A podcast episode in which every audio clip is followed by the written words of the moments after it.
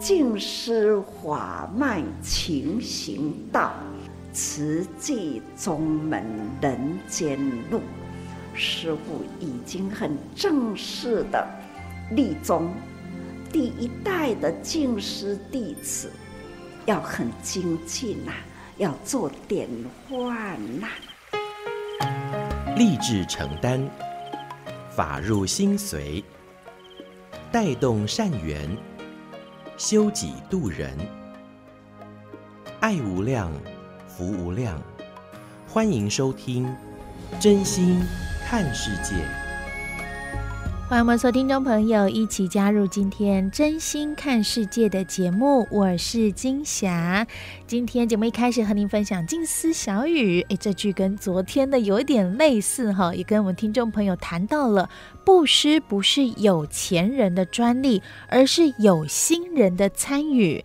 如果有钱而无心，也无法获得布施的喜悦和功德。说到这一集内容啊，谈到了善能够从我开始。这几年如果到过东南亚几个国家，会发现当地有很大的转变，特别是在经济发展上有了快速的变化。不过几年前，东南亚几个国家哦，人民普遍并不富裕，例如印尼，贫富差距大。穷人特别多，当地人不满大多数的财富掌握在华人的手上，所以当时就发生了排华暴动事件。这个时间点是在一九九八年，历史上称为“黑色五月暴动”。当地的华商还有慈济人都无法躲过这波浪潮，在纷乱当中，印尼慈济人做了一项举动。就是针对军警进行发放，化解了当时的危机。而这关键的人物就是当地的金光集团创办人黄义聪老先生。上人在致公早会回忆这段过程啊，也提起了。黄老先生虽然往生了，但是他的后代继续护持慈济，连员工都是慈济的会员，而且有上百万哦。这都是因为当初用爱带动，用爱互动，才有眼前不管是宗教，或者是不同族群，也或者不同国度，大家共荣的局面。所以上人不忘提醒。善事要尽量做，不止积善之家必有余庆，我们所居住的社会也会更加祥和。我们就一起共同来聆听，在十一月二十八号志工早会正言上人的开始。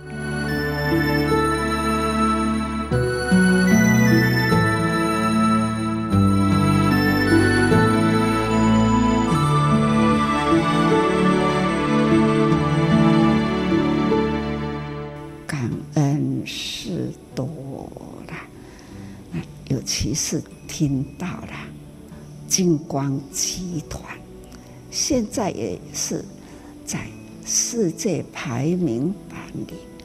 他的父亲就是黄老居士，他今年呐是百岁的冥寿的啦。他从十几岁。十几岁开始，他就是开始出来工作，而且呢，昨天听到的故事，以做行李是从脚踏车啦，扛一台卡达车出来卖饼，安尼起家，十六岁那年。他开始呢，用卡达车出来卖零食、饼干，阿奶奶起家哦。虽然呐，他是往生啊，可是他把他的金光集团建立起来，现在也是世界排行哦。他现在呢，光是他的他的员工啊，就有几百万人，真的是哦，不要轻视那样的小小的一滴，小小的小工，小小的瘫痪，不要轻视。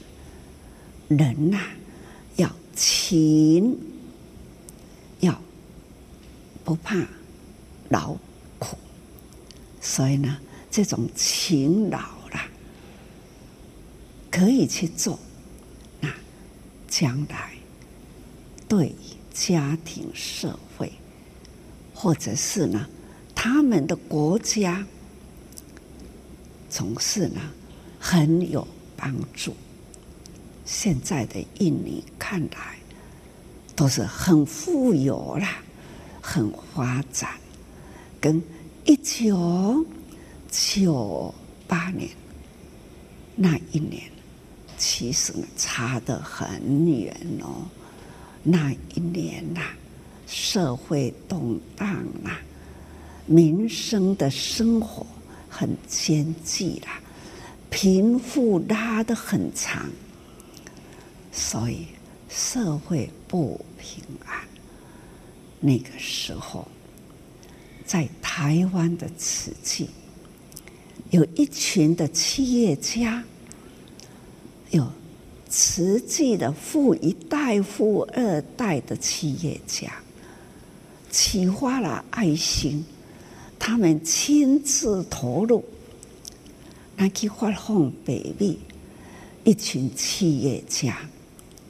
总是呢，带动、带队、带组去，第一个所在发放白米，看到了，看到那穷困的老弱妇孺来领米了，这米这么重啊，如何扛回家？就是这一群。我们的志工菩萨也是呢，企业家，他们呢就去扛米。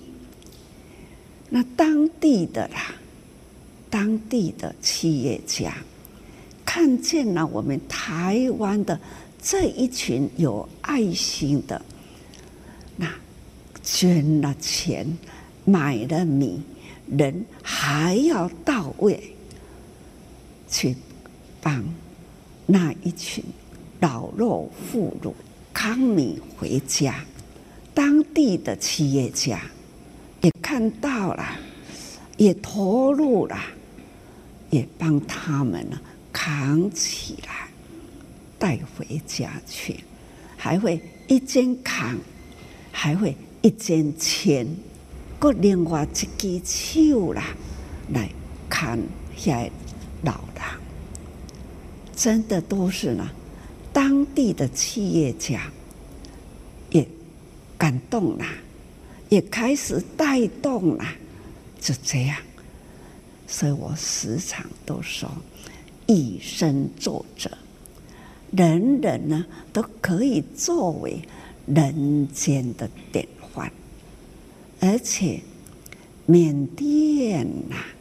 也是一段时间，他们也动荡过了，因为呢，因贫呐，社会不平安，也是慈济去帮助，给他们的白米，几年后了，鼓励他们自农耕，那就慢慢的开始。他们呢，开发土地啦，耕种啦，我们给予种子、谷种，就这样这样的，他们呢，总是安尼耕种起来。现在啦，在我上一次行脚之前，看到了他们要丰收。那挂地啊，已经几啊年了，跟十几年、十四年了哈。他们呢，也已经可以造桥，较早交通不方便，在对岸呐、啊，要到了这一边来，孩子、大人、大人囡呐，一定爱绕过一个溪。但女人呐、要过溪啦，迄、那个溪水呢，满到伊的胸坎的面顶。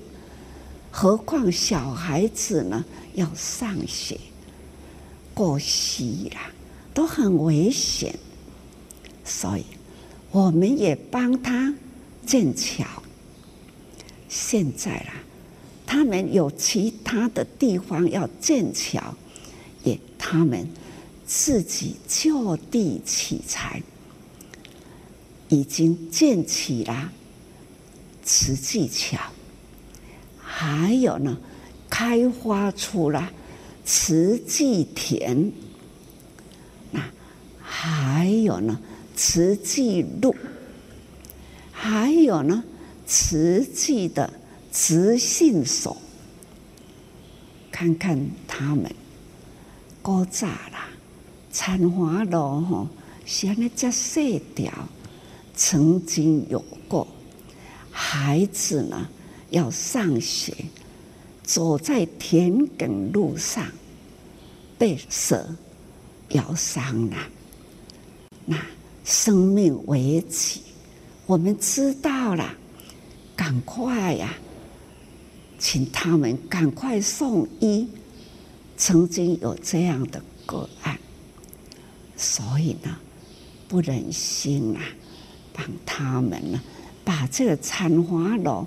开大一点，所以呢，现在有慈济桥，有慈济路，还有慈济田，那这样的村庄里啦，也已经有实际的慈信所。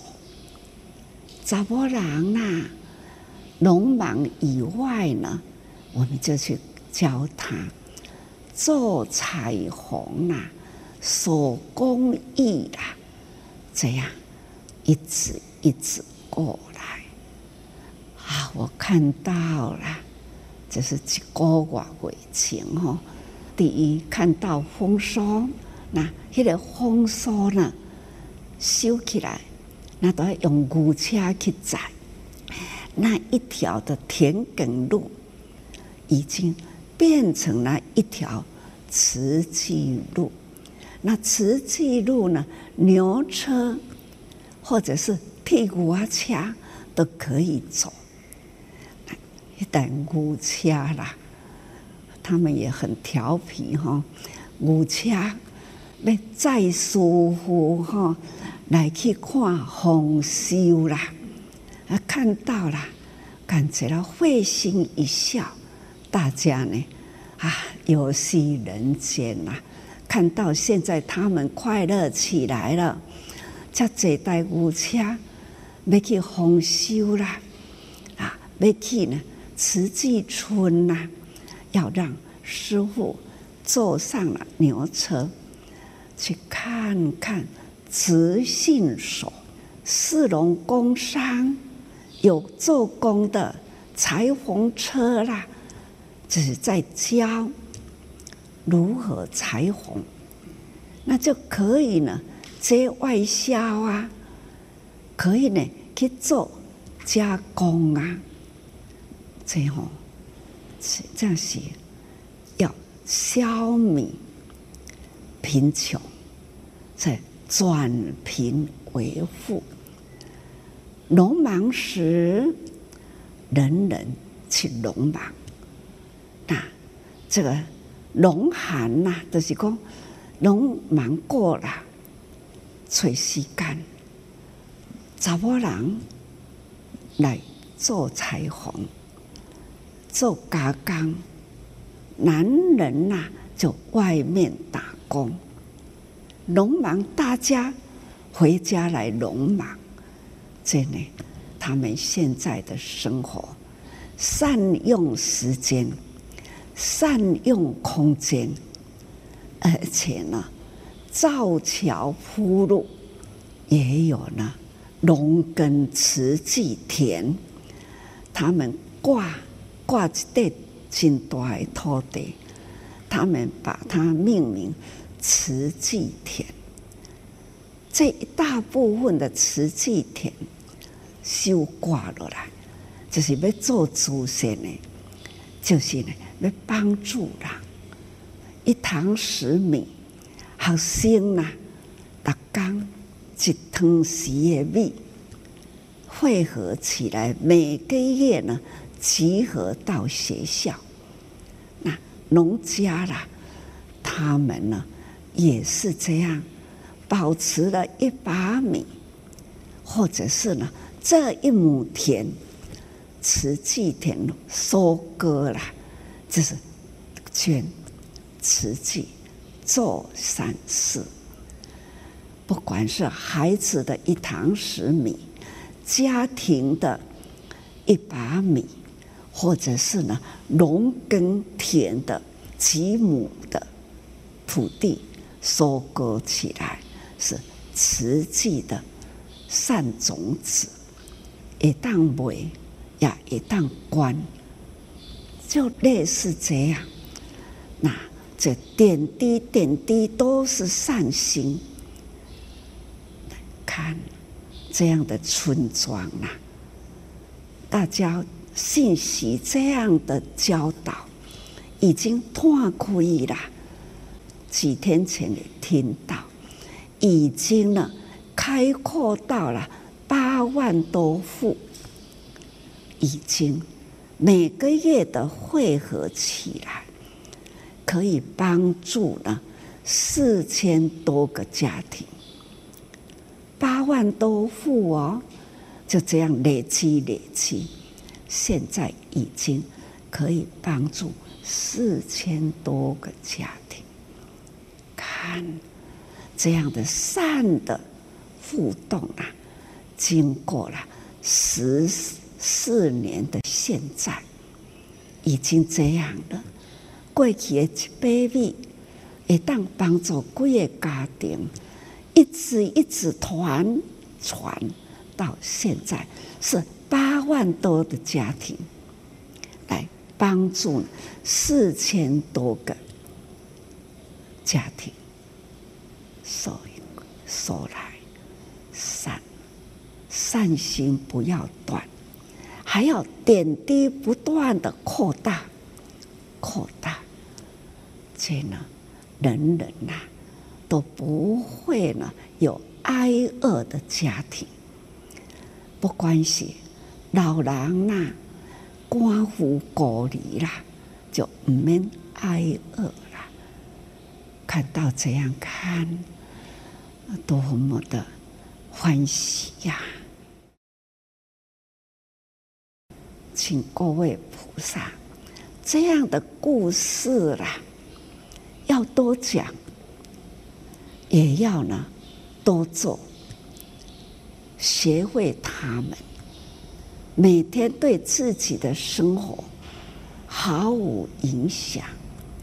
每个月的汇聚起来，可以帮助多少人？而且铜板零用钱放在口袋里，也许呢。没有什么用途，把它集合起来，可以呢集中在这样的共修的时候，或是在学校的集中起来，都可以听到了叮叮当当的铜板声音。这一天呐、就可以呢，就是。有量哦，这这个月啦，总收几百块，这个月总收呢是几千块，这都是一个铜板一个铜板的累积啦，都是有量。那人人大家可以这样做，那就是功德无量。会给了多少人的食会饱，穿会烧，这都台湾呐、作为典范起点，现在已经呢推动到了菲律宾啊、印尼呀、啊、那等等呐、啊，其好多的国家都是这样的推动，所以我们现在实际的慈善。天天我在看那地图，哦，那个国家有灾情啦、人祸啦、天灾啦，啊，哪一个国家没有饭吃啦？穷困的孩子啦，饥饿啦，眼睛大大的啦，肌肉呢消瘦的，那是这种，啊，那很苦。只要眼睛看得到的，因缘具足的，我们就可以呢去帮助他。这都是要平常累积善事好事，要平常累积啦，要培养人人有善心，这就是教善教善呐，时时呼吁。时时教育，人人爱心，那变成了一个社会的家庭，家家行善，积善之家有余庆，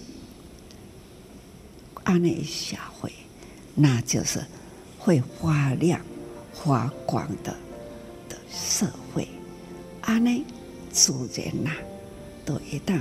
人心净化，社会祥和。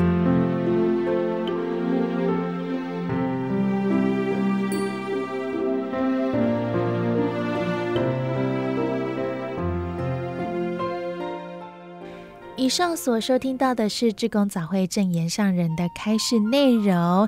上人提到了，我们要用生命来感动生命，并也带动生命。说到慈济在人间呢，是从台湾作为起点，一步一脚印呢，现在到全球都可以看到这志工爱的身影。那也期待每一个慈济人，也或者期待每一个在听节目的人都能够以身作则，把心中的这份爱付诸为行动，每一个人都可以作为人间典范，每一个人都可以是祥和社会的一份力量。而真心看世界节目在这里也邀约您能够加入我们。多用心 Podcast 平台，Podcast 听来好像有点陌生哈，它其实就是有别于现在传统广播的收听形式啊。您透过手机网络的连线哈，搜寻耳朵的多多用心 Podcast 平台，让我们收听广播不受时间限制，不受空间限制，随时想听就听，而且还可以随选收听，还可以。按分享在赖群组或是任何群组哈，跟你的好朋友来做分享哦。所以呢，欢迎我们听众朋友加入我们多用心，耳朵的多，多用心。Podcast 平台来给我们节目五星好评，也跟我们留言来做互动，一起以真心来爱护世界。节目下个阶段继续和您分享瓷器的故事。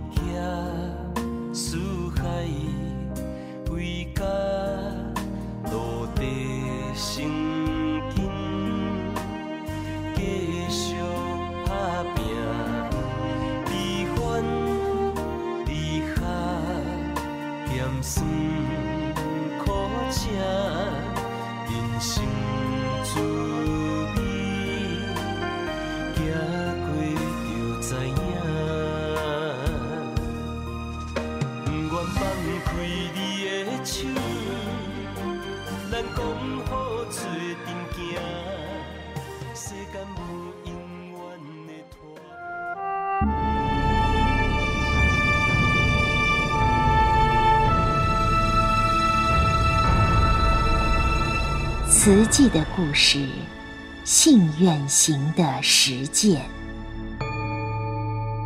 系列三：心莲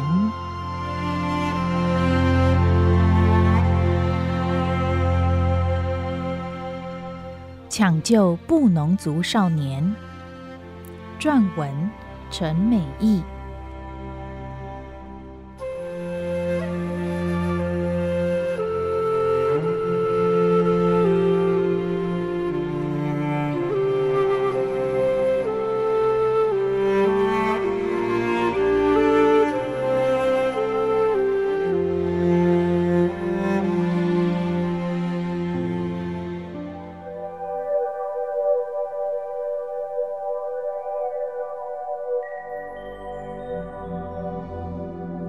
空万里，奇莱山峰峦峻起，耸入天际。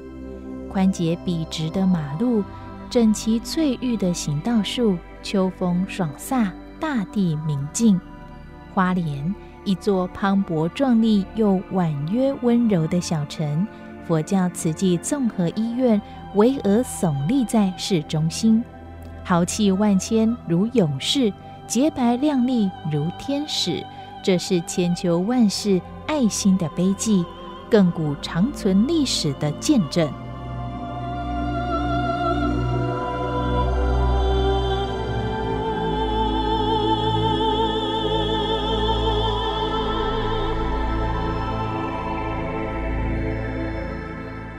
我累了，我站在五零五病房的门口，迟疑着。看着门口那张海报，我累了，请不要打扰我。来访的人太多了，这是谢客，到底该不该打扰他呢？我竟然不安地心跳起来，终于鼓起勇气，举起手，轻轻扣两下，门开了，是一个长发披肩、胖胖的原住民少女，拘谨羞涩。跟着他走进病房，第一眼看到病床上的他，林传清，脑子里轰然一响，眼泪不禁滚滚而下。这是人吗？多大的磨难呐！十五岁的少年，正如旭日初升，充满希望，而他竟然历经生死挣扎。只争回来血肉模糊的上半截身子。林传清，我轻轻唤他，拨开附在他额头上的长发，干瘪瘦黑的小脸，叫人心都绞痛起来。他紧闭的双眼硬是不肯睁开，握着他带着念珠的手，我哽咽地说：“我的孩子。”跟你一样大，林传清，好孩子，要勇敢，要坚强。佛菩萨保佑你，大家都爱你，关心你，祝福你，不要害怕，你要有信心啊！退出病房，内心的震撼无以名状。这是第一次看到他。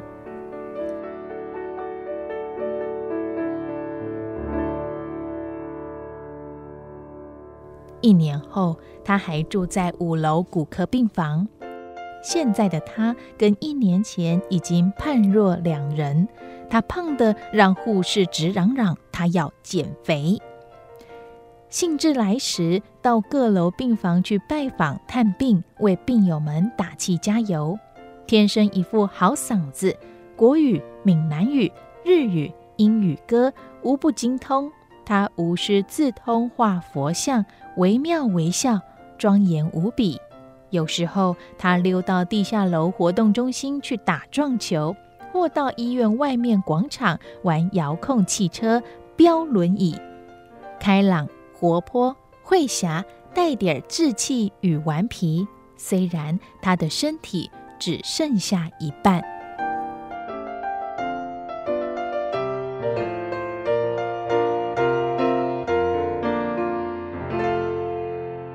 祸从天降。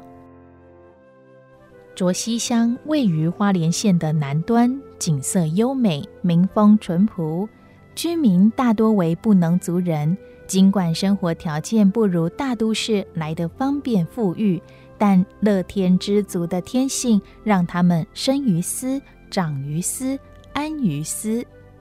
林传清跟多数山地孩子一样，黝黑健壮，父亲在制材厂做工。母亲操持家务打零工，大哥在远洋渔船上工作，三个姐姐已出嫁，四姐在台南上班。林传卿排行老六，下面还有一个六岁的小妹。卓西国小毕业后，升入玉里国中。二年级上学期，林传卿自动辍学，先跟着父亲在河板工厂工作。后来堂哥介绍到玉里的汽车修理厂当学徒，月薪四千元，他全数交给父母。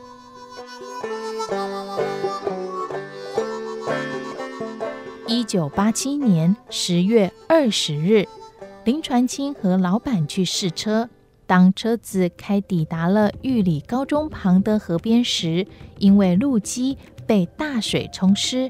车子突然倾斜翻落，坐在废石上指挥倒车的林传清，冷不防被摔在地上，瞬间一倾而下的巨石块把他的下半身压个正着。林传清动弹不得，闻声而来救他的民众无法搬开压在他身上的大理石，在西边工作的挖土机赶来救援，也不能移动分毫。一方面联络吊车，一方面找来锄头，在他身上挖土，折腾了三个小时，才把他救了出来。林传卿说：“被压住时好难受啊，好像只能吐气，不能吸气。我叫他们不要告诉我的爸爸妈妈，因为爸妈看了一定会很难过，而且妈妈有高血压，我怕他会昏倒。”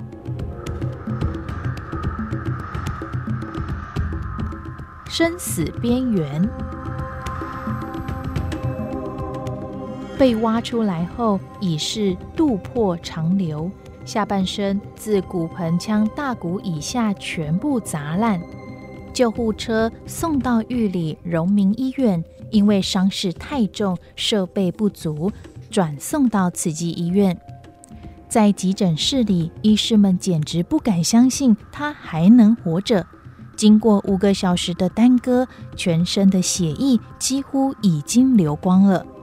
他骨盆腔以下几乎都粉碎性骨折，开放性伤口伴杂着大量泥沙、草屑及石块，肌肉坏死，两侧股动脉断裂，两腿血液不能循环，下腹及臀部失去皮肤覆盖。骨科医师陈英和说。他受的伤可以说是致命的伤害。林传清的父母闻讯赶来时，都快瘫软了。妈妈说：“他全身都是血，我想大概没救了。我不敢哭，但害怕的一直发抖。”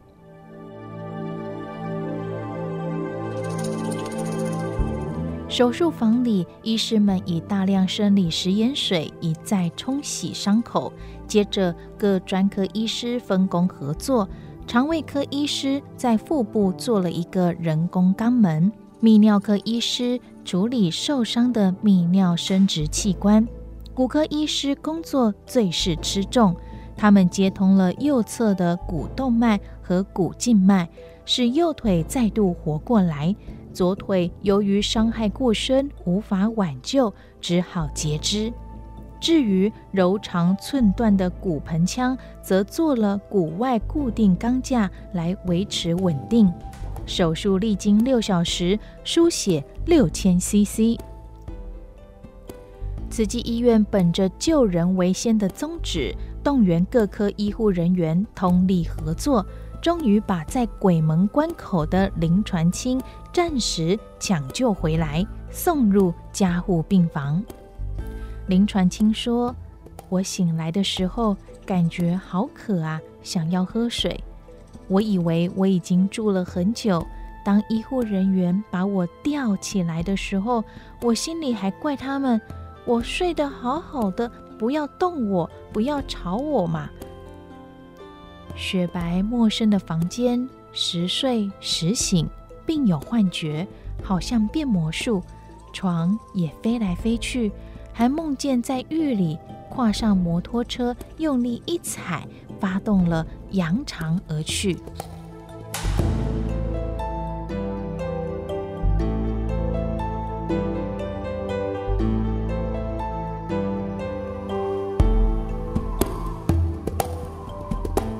我要活下去。小弟弟，小弟弟，一声声的轻唤。林传清，师傅来看你了。睁开眼睛，接触到的是一双无限悲悯的眼光，瘦削慈祥的脸庞，圣洁光辉。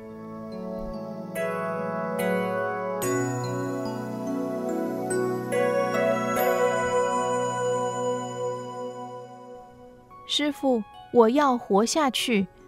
林传清情不自禁地说：“只要勇敢，你就会活下去。”证严法师说：“你要坚强，要有信心，佛菩萨会保佑你。”由于伤口重度污染以及组织因压伤导致的坏死，切除发炎坏死的组织，成为每天必做的功课。这种近乎凌迟的极刑，倔强的林传清始终咬紧牙关，不吭一声气，不掉一滴泪。直到有一天，他发现少了一条腿。我的腿呢？他惊骇的大叫：“我的脚哪里去了？”掉到绝望的深渊中，投诉无门。所有人的关怀和安慰都是那么遥远，不着边际。林传清盯着天花板，觉得整个世界都遗弃了他。不吃不喝，不说话，不理人，沉默得令人束手无策。日理万机的证严法师天天去看他，法师的悲悯、真诚的祝福和期望，犹如一点一滴的甘露。滋润着他垂死的心灵，他伤心地问法师：“我只有一条腿，以后怎么走路、骑车呢？”他不知道更大的苦难还在后头。虽然在第一次手术中以血管吻合的手术救活了他的右腿，但因整个上半段大腿都遭压伤而逐渐坏死，面对冰冷。变黑的右腿，医师终于痛心地宣布截肢，恍如晴天霹雳。失去一条腿已经够可怜了，仅存的右腿也免不了被切除的厄运。小小年纪，怎堪承受如此残酷的打击呢？不截肢会有生命的危险，截肢还有一线生机。没有腿。生不如死，但是死才十五岁啊，多不甘心呐！一股求生的意志油然而生，我要活下去。妈妈，您去求师傅，让他让我活下去。面对死亡，慈悲的法师是他唯一的希望。他相信法师无所不能。只要法师答应，他就可以活下去。远嫁小琉球的大姐陪同六神无主的母亲到静思精舍见证严法师。法师慈悲开示：要有勇气，有信心，我们一起努力，一定可以活下去。天主教徒的邻家母女向法师深深顶礼，他们相信。这位清渠的比丘尼是闻声救苦的观世音菩萨，也是博爱的天父与圣母。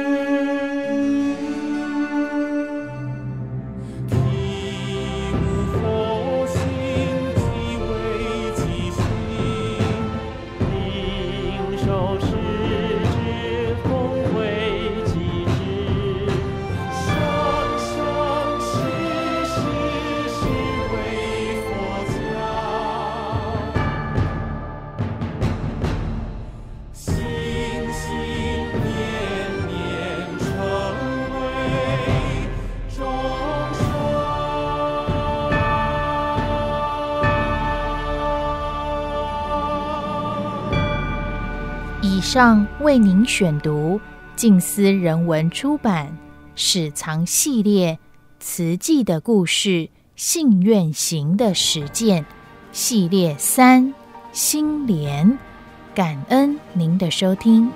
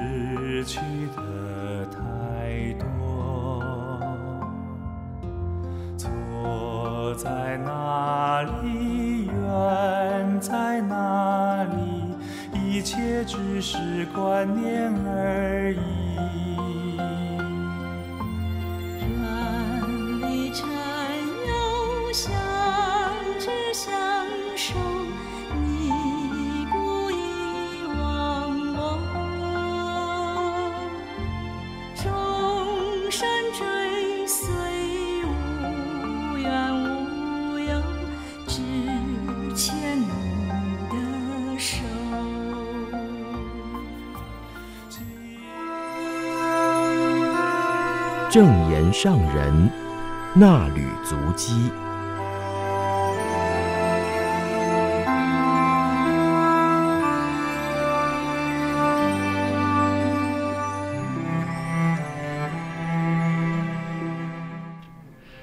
大家好，我是荣轩，欢迎收听正言上人那履足迹单元，请翻开《慈济月刊》第六百七十一期一百三十八页。静思小语，忍字若无心，就只剩一把刀刃；人心要和，就看得起那把刀在上方。一念感恩，天宽地阔。与海外慈济人谈话时，上人说要发菩提心，行菩萨道，除了要坚定志向，还要有修行功夫，确实不容易，因为人间很复杂。凡夫众生有各种无明习气，每一个人的立场角度不一样，为公众之事做决定，无法迎合每个人，只能恒持诚正信实，还要宽容堪忍。上人说，娑婆世界是堪忍世界，要堪得忍耐，总是要先开阔心胸，才有空间可以忍。忍是心上一把刀。我们的心若不开阔，稍微碰一下就受伤流血了。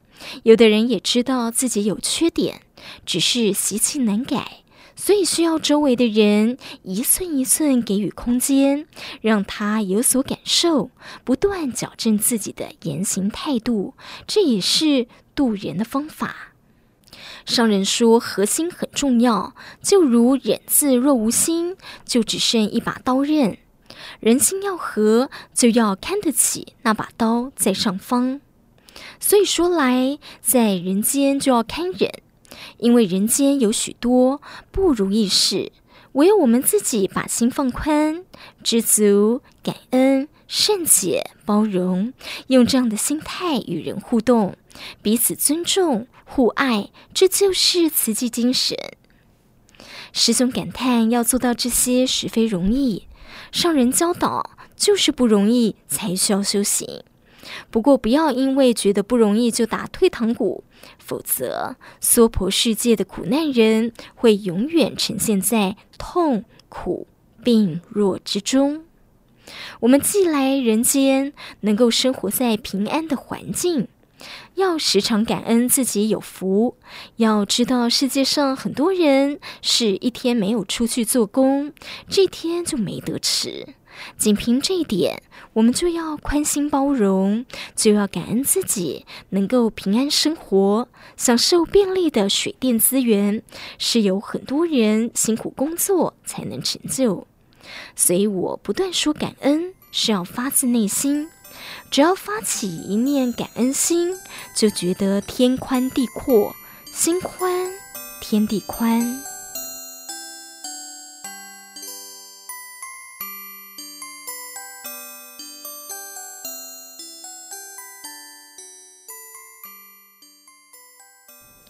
堪忍磨难，成就一切。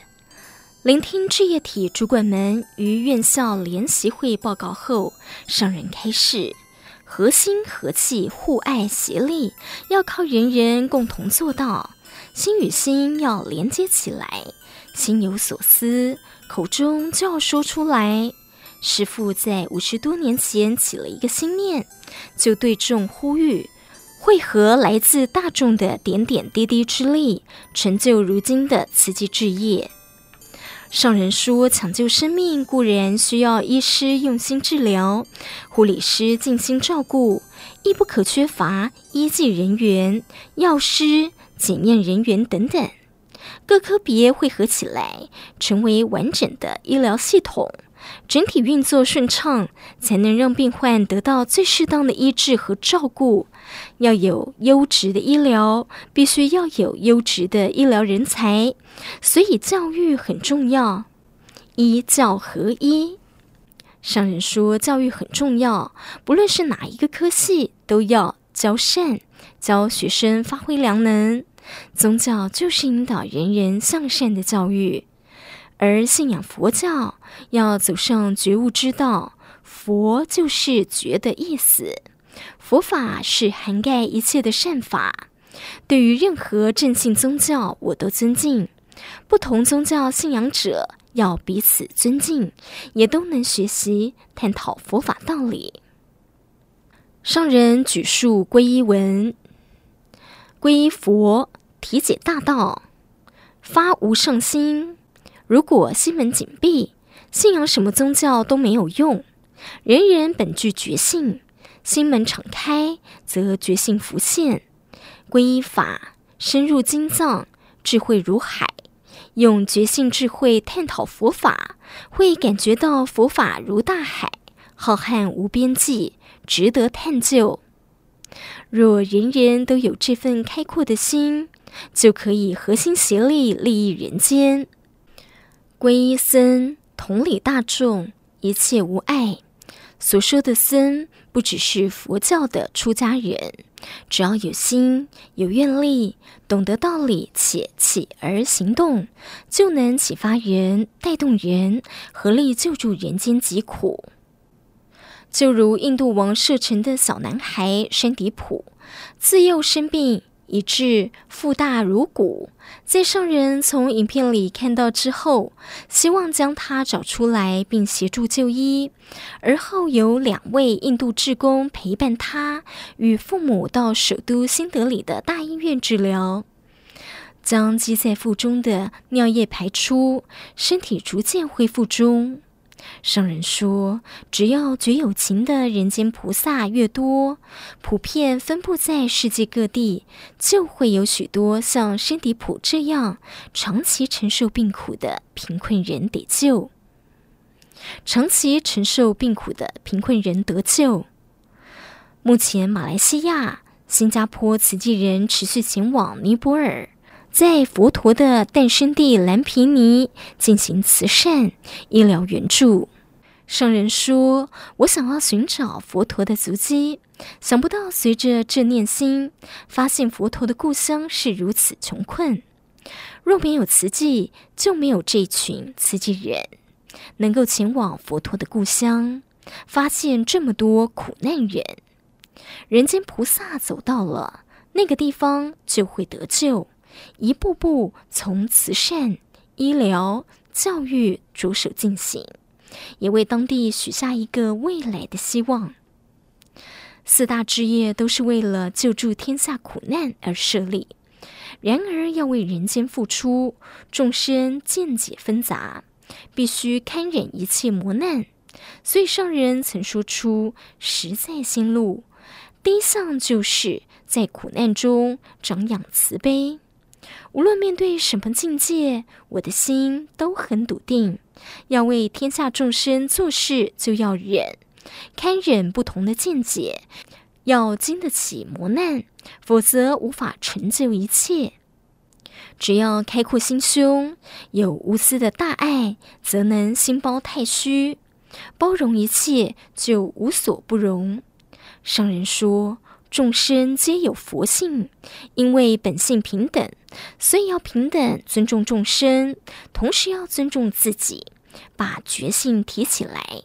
世间苦难多，还有很多事需要很多人发心去做。有这一同的人源源不断，真诚付出，就有翻转苦难的希望。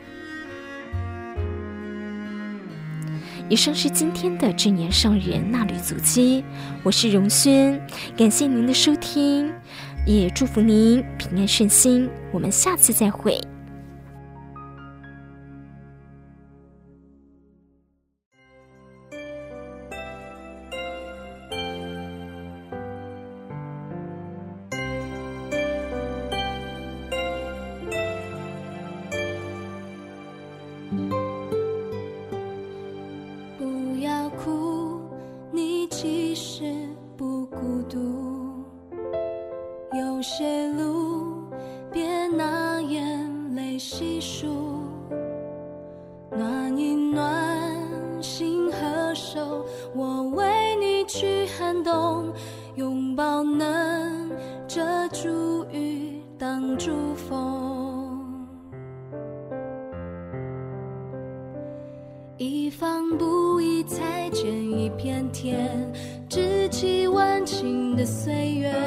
仿佛